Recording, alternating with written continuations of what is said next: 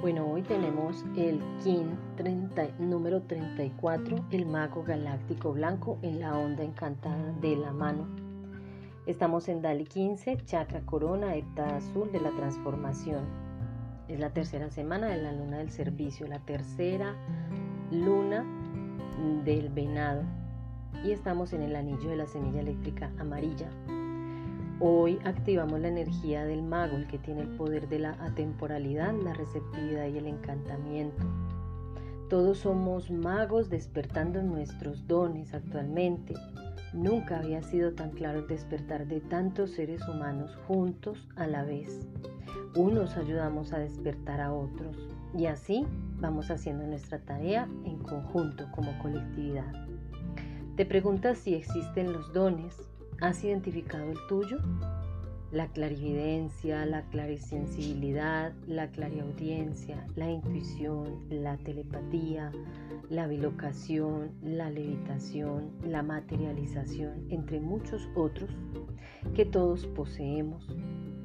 Para poder ser conscientes de esos dones que tenemos como magos, debemos despertar en nosotros el tiempo natural entendiéndonos como seres eternos en este tiempo infinito del mago, el ser interdimensional por la expansión de conciencia que posee.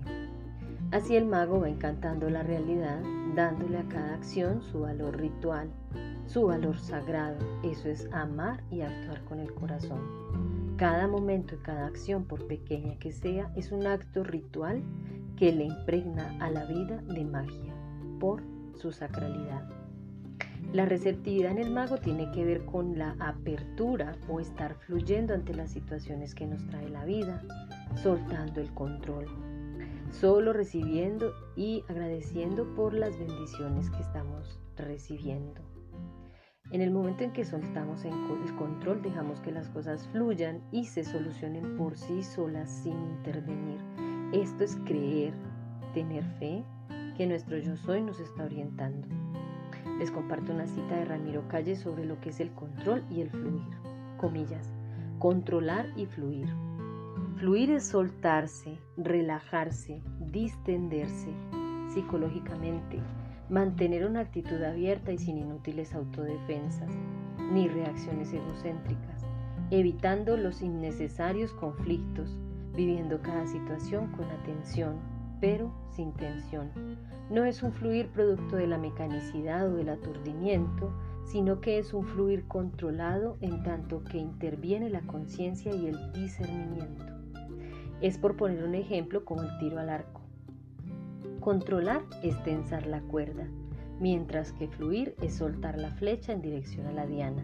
Son dos procesos interdependientes y complementarios. Por un lado es asir y por el otro es soltar. Cuando el mago es consciente de su poder, entiende que todo el universo está dado para el cumplimiento de su misión.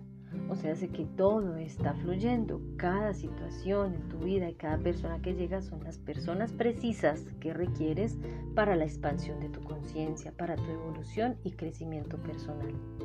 Entonces, encantar es crear la realidad en servicio de muchos. Esa es la labor del mago. Si el mago eh, está en sombra o dormido, quiere decir que estarás falta de tiempo. No llegarás a tus citas en punto, te estarás quedando corto con el tiempo para desarrollar actividades diarias. Eso quiere decir que estás fuera del tiempo infinito. Si no encuentras espacios sagrados en tu vida, si se te dificulta ver tu cuerpo como un templo sagrado y en, y en cada acción el valor que corresponde, no estás en conexión con tu mago interior. Tu mago está dormitando. Analiza entonces este aspecto en tu vida. No se trata de hacer mucho, se trata de poner intención de sacralidad en cada acción, por simple que sea. Cada acción tiene un inmenso valor. Gratitud infinita por tu escucha activa y tu lectura atenta. Comparte con quienes necesitan.